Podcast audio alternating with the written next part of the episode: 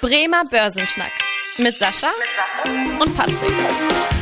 Moin und herzlich willkommen zu einer neuen Podcast-Folge. Mein Name ist Patrick Pech, mit dabei ist wie immer der Sascha Otto und wir beide schnacken jede Woche in diesem Podcast über ein spannendes Börsenthema. Und heute haben wir so einiges auf der Agenda. Unter anderem geht es heute äh, um die Energietechnik-Aktien äh, und Schande über unser Haupt. Wir haben in der letzten Woche zwar unser, unsere Zahl der Woche erwähnt, aber gar nicht aufgelöst. Daher haben wir den Part dann einfach rausgeschnitten. Und heute gibt es daher zwei Zahlen. Und unsere Zahl der Woche von der letzten Folge zum Thema Konsumgüteraktien lautet 14,7 Prozent. Und unsere Zahl der Woche für diese Folge lautet 1,1 Billionen US-Dollar. Und die Auflösung erfahrt ihr wie immer in der heutigen Podcast-Folge. Unser Thema der Woche. Ja, und zunächst löse ich dann erstmal jetzt die Zahl der Woche äh, von der letzten Folge aus. Da hatten wir über Konsumgüteraktien gesprochen und da lautet die Zahl der Woche ja 14,7 Prozent. Und im Endeffekt ist das der Anteil von den Konsumausgaben für Lebensmittel und Tabak im Jahr 2022 in Deutschland da wir ja in der letzten Folge vor allem die Unternehmen genannt haben, die eben in diesem Bereich der Basiskonsumgüter Geld verdienen, äh, ist das nämlich auch eine ganz interessante Statistik. Das sind umgerechnet jetzt so 400 ähm, Euro pro Monat. Das ist natürlich nur ein Durchschnitt. Äh, hier kann man ja sagen, ja, für mich passt das eventuell nicht. Ich gebe mehr als 400 Euro für Lebensmittel und Tabak im Monat aus. Aber das ist natürlich immer auch abhängig von der sozialen Stellung, vom Einkommen und so weiter. Das ist da äh, ganz gemixt. Und da sieht man auch wirklich, dass die Quote eigentlich seit dem Jahr 2000 relativ konstant ist. Vorher war es natürlich deutlich höher, beispielsweise auch im 20. Jahrhundert oder vor allem im 19. Jahrhundert haben die Menschen natürlich noch viel mehr für Lebensmittel ausgegeben. Deswegen das einfach nochmal die quasi Nachlieferung für die letzte Woche. Ja, und ansonsten, letzte Woche ist auch einiges passiert. Sascha, magst du uns mal einen Überblick geben, was jetzt gerade so die Notenbank-Sitzung gebracht haben? Wir haben ja auch letzte Woche so eine kleine Prognose gewagt, die ja auch eigentlich so ziemlich eingetroffen ist. Äh, magst du uns da mal einen Überblick geben, was haben jetzt die Notenbanker beschlossen? Ja, also die Fed hat erstmal beschlossen, nichts zu tun. Also die haben sich für eine Zinspause entschieden, so wie wir es ja auch prognostiziert haben. Aber damit waren wir ja eigentlich nicht so ganz alleine. Also es war eine ziemlich mhm. valide Aussage, weil natürlich auch Herr Paul im Vorwege schon sehr stark angedeutet hat, dass sie jetzt erstmal ein bisschen in den Ruhemodus äh, dann in der Form darstellen. Das ist die erste Pause seit zehn Sitzungen. Tatsächlich schon ein sehr signifikantes Ereignis. Was den Markt aber nicht so gut gefallen hat, ist die Situation, dass man trotzdem noch angekündigt hat, auch noch weitere Zinsschritte zu machen, also und da auch gegebenenfalls mhm. zwei weitere Zinserhöhungen in naher Zukunft zu machen, aber auch da wieder in Abhängigkeit mit den Daten, also man wird die Inflationsrate und natürlich auch den Arbeitsmarkt sich sehr genau anschauen und dann entscheiden, ob man die Zinsen weiter erhöht. Und äh, was den Markt auch nicht so ganz gut geschmeckt hat, ist, ähm, ähm, Herr Paul hat gesagt, also die Zinssenkung dauert noch ein bisschen. Also da hatte man sich so ein bisschen gehofft, dass das quasi von dem Zinserhöhungszyklus dann vielleicht sehr schnell dann auch in den Zinssenkung Entwicklungszyklus gehen wird. Mhm. Also er hat eher eigentlich die Märkte darauf vorbereitet, dass wir jetzt eher so eine Seitwärtsentwicklung haben werden. Ähm, EZB war da ein bisschen anders unterwegs. Die haben die Zinsen erhöht, also auf vier Prozent und haben auch angedeutet, dass sie noch einen weiteren Zinsschritt planen. Was darauf folgt, haben sie sich erstmal offen gelassen und gesagt, sie werden die Lage dann erstmal weiter beobachten. Mhm. Gute ist keine negativen Überraschungen von den Notenbanken. Eigentlich haben die Notenbanken genauso gehandelt, wie man es gedacht hat. Okay, ja, das ist auf jeden Fall nochmal die, der Einblick äh, zu unserer Prognose von der letzten Woche. Dann würde ich sagen, lass uns auch mal auf den Aktienmarkt schauen. Das Börsenwetter. Da gab es erstmal auch eine ganz interessante Handelsblattstudie die fand ich da an der Stelle sehr gut. Die hat auch nochmal den DAX analysiert und zwar vor allem das Thema Dividendenausschüttung, wo wir auch immer gesagt haben, ja, das ist auch eine, durchaus eine, ein wichtiger Teil der Aktienanlage und das zeigt sich eben in dieser Studie auch wieder, dass 1988 der DAX ja mit 1000 Punkten gestartet ist. Heute liegt der DAX bei rund ja, 16.300 Punkten und das ist im Schnitt irgendwie eine Rendite von 8,2 Prozent pro Jahr. Und äh, jetzt hat man eben da untersucht, dass davon 40 Prozent eigentlich nur die Kursgewinne sind und 60 Prozent rund äh, die Dividenden, weil es beim DAX handelt es sich ja auch um einen Performance-Index, das heißt, da sind die Dividenden mit eingerechnet. Und das äh, hat mich wirklich eigentlich eher überrascht, diese hohe Zahl, dass die Dividenden hier sogar noch einen größeren Teil ausgemacht haben.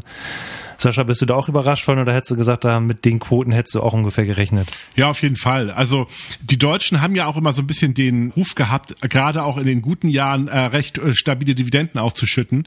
Und die Amerikaner hatten ja eine gewisse Zeit lang eher die Situation, dass sie das Geld wieder reinvestiert haben in den Unternehmen. Mhm. Also dass da eine recht hohe Quote von Dividenden ist, war mir eigentlich schon klar. Und zeigt natürlich auch so ein bisschen äh, eher die Mentalität auch der, der, der, der Deutschen. Äh, ich möchte gerne auch was vom Gewinn spüren auf meinem eigenen Konto. Häufig werden Dividenden ja auch sofort wieder reinvestiert. Also da findet ja genau das statt, was man ja eigentlich auch dann bei anderen Unternehmen in Amerika sieht. Bloß, dass dann die Kunden selber sagen, ich nehme mein Geld, was ich ausgeschüttet bekommen habe und pack's wieder in die Aktienmärkte herein. Genau, und ähm, ansonsten ist auch ein bisschen was weiteres passiert am Aktienmarkt. Also gerade bei Einzelunternehmen äh, gab es einige Up and Downs. Also einfach mal als Beispiel die CTS Eventim, also der Ticket-Online-Vermarkter, äh, sage ich es einfach mal, also vor allem im deutschen Bereich, im, im Deutschland dominiert da das Unternehmen ja wirklich eigentlich die Veranstaltungsbranche. Da ging es 20 Prozent nach unten, nachdem Jan Böhmermann da die Sendung veröffentlicht hat und da auch Kritik äh, nochmal am Unternehmen geschildert hat und an dem an der Politik. Ansonsten gab es noch ein, zwei andere deutliche Aktienkursschwankungen, beispielsweise auch bei Sartorius oder MTU. Bei Sartorius ging es ja jetzt äh, deutlich nach unten, nachdem die Gewinnerwartungen gesenkt wurden und bei MTU ging es im Gegensatz nach oben, weil da die Umsatzprognose angehoben wurde. Also einiges passiert in dieser Woche.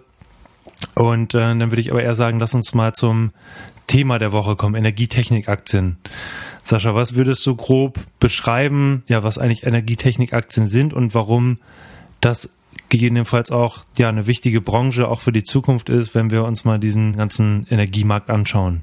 Also eigentlich ist es ein sehr, sehr breiter Markt, der quasi all das beinhaltet, was mit der Versorgung von Energie zu tun hat. Ob es die direkte Energieerzeugung, also Stromerzeugung oder auch äh, in der Form Gaserzeugung in der Form beinhaltet. Also deswegen, also alles, was in der Form mit der direkten Energieerzeugung zu tun hat. Hm, weiterhin natürlich alles, was mit der Verteilung zu tun hat, sowas wie Stromnetze zum Beispiel. Aber auch solche Thematiken, die im Fokus stehen wie Smart Metering, also äh, intelligente Stromnetze, die dann tatsächlich auch genau merken, wenn quasi irgendwo besonders viel Nachfrage ist und, äh, und das auch genau messen können, damit man dann sehr schnell auch agieren kann in diesen Bereichen. Also diese drei Themen sind, glaube ich, so die Hauptthemen Energieerzeugung, also Stromerzeugung, Energieverteilung, Netze und eben das ganze Smart Metering. Das sind so diese hm. großen Themen, die da eine Rolle spielen aus meiner Sicht heraus. Okay, und ähm, da auch äh, löse ich mal an der Stelle unsere Zahl der Woche auf. Und zwar haben wir ja die ähm, 1,1 Billionen US-Dollar genannt. Und zwar sind das die Investitionen in Energietechnik im Jahr 2022 weltweit. Und da sieht man im Jahr 2022 ein Wachstum von 12 Prozent, also deutlich höher jetzt als auch die Gesamtwirtschaft gewachsen ist. Das heißt, daran sieht man schon äh, am Wachstum, dass das eben ja ein gefragter Markt ist, eine gefragte Branche. Ja, im Energiemarkt spielt natürlich auch das Thema Nachhaltigkeit eine große Rolle. Und deswegen schauen wir eben jetzt auch auf, äh, vor allem auch auf nachhaltige äh, Themen. Da gibt es eben verschiedenste Bereiche, Windkraft, Solarkraft und so weiter. Äh, Wasserkraft zum Beispiel zählt da auch noch dazu. Und ähm, dann können wir ja mal einfach so einen kleinen Einblick geben, welche Unternehmen da so aktiv sind. Oder hast du zuvor noch irgendwas zur, zur Grundthematik zu ergänzen, Sascha? Nö, passt. Passt, sehr schön. Ähm, was würdest du sagen? Äh, magst du uns einfach mal, mal einen Überblick geben? Was sind eigentlich so die großen Player an dem Markt, die jetzt im Bereich Energietechnik da äh, tätig sind? Also Siemens Energy zum Beispiel, die Abspaltung natürlich von, ähm, von Siemens. Die haben ja irgendwann gesagt, alles, was mit der Energieerzeugung oder auch mit der Verteilung von Energie zu tun hat, packen wir in eine eigene Gesellschaft. Ähm, hm. Früher war das so ein bisschen eine der Klassiker. Ich meine, man erinnert sich ja daran, dass Siemens zum Beispiel ja auch im Atomkraftwerkbau ein äh, Weltmarktführer gewesen ist bis man dann tatsächlich sich in Deutschland von der Technologie natürlich verabschiedet hat.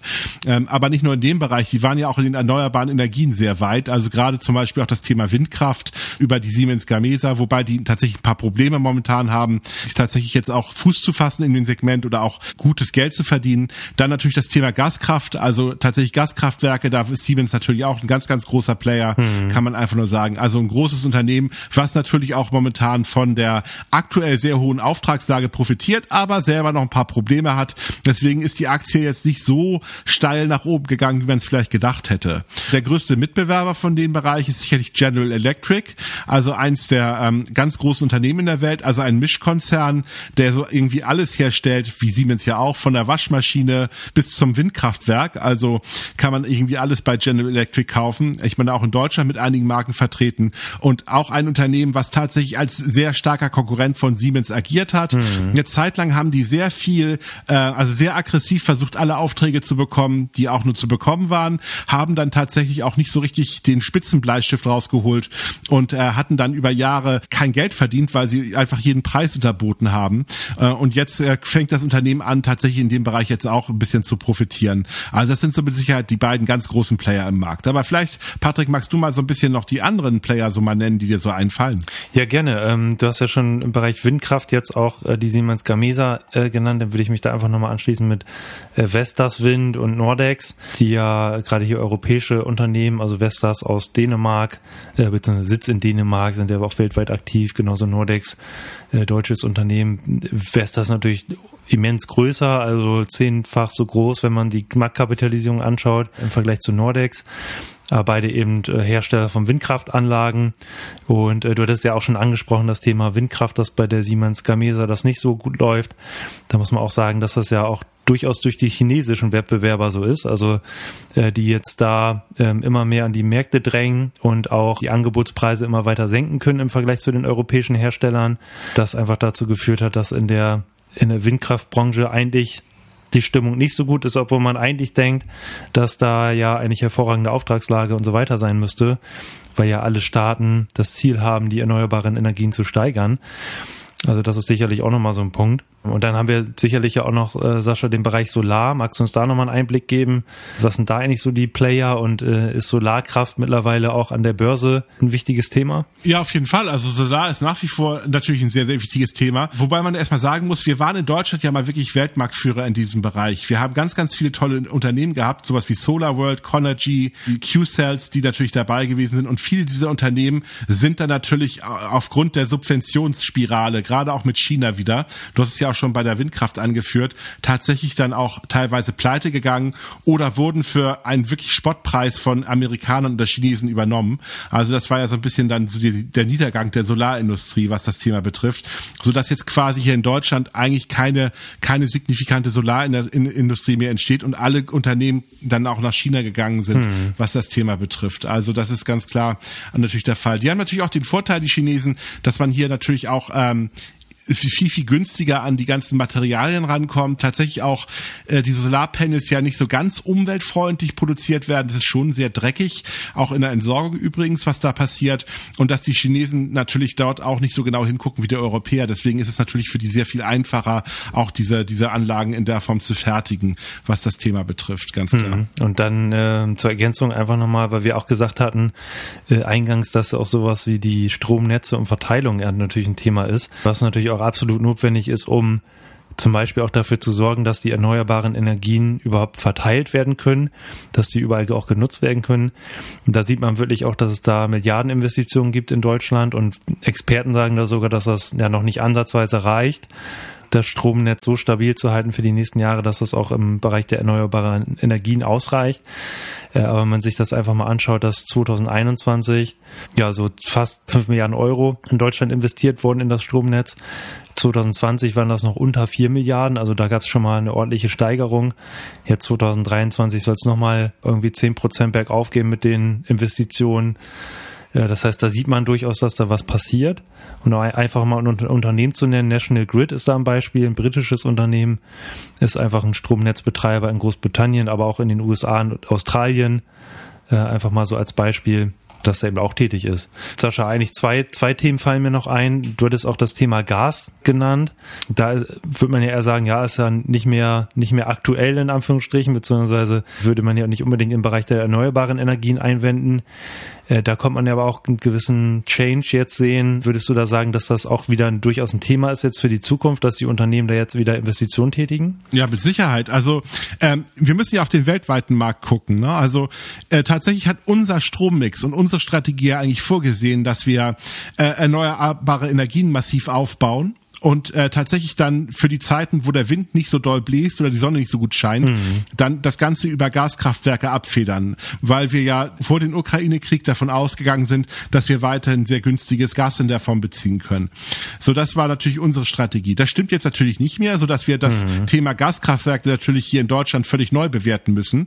Aber es gibt natürlich eine ganze Menge andere Staaten, die immer noch dann tatsächlich das russische Gas auch beziehen oder auch selber über ähm, Gasvorkommen verfügen und das natürlich auch nutzen werden. Also weltweit gesehen wird das Thema Gas eine äh, entscheidende Rolle im Strommix spielen, gar keine Frage. Gerade eben, weil sicherlich ist Gas jetzt auch nicht die CO2-freundlichste Alternative, aber sie ist immer noch besser als jetzt Kohleverstromung. Und da muss man natürlich auch noch mal ein Stück weit schauen, dass einige Länder sich jetzt dann tatsächlich darauf fokussieren werden. Also Gaskraftwerke würde ich tatsächlich in der Welt nicht abschreiben und man sieht auch da, dass viele Staaten dort momentan massiv investieren. Und dann ist ja auch noch ein spannender Bereich das Thema Wasserstoff. Da haben wir ja wirklich ja, ich kann mich noch daran erinnern, vor drei, vier Jahren war da ja wirklich ein richtiger Hype. Da ging es ja auch mit den ganzen Aktienkursen immens nach oben und da ja, wurde ja auch schon immer zum Teil gewarnt, dass das mittlerweile zu der Zeit Preise angenommen hat, die dann wirklich nicht mehr realistisch waren.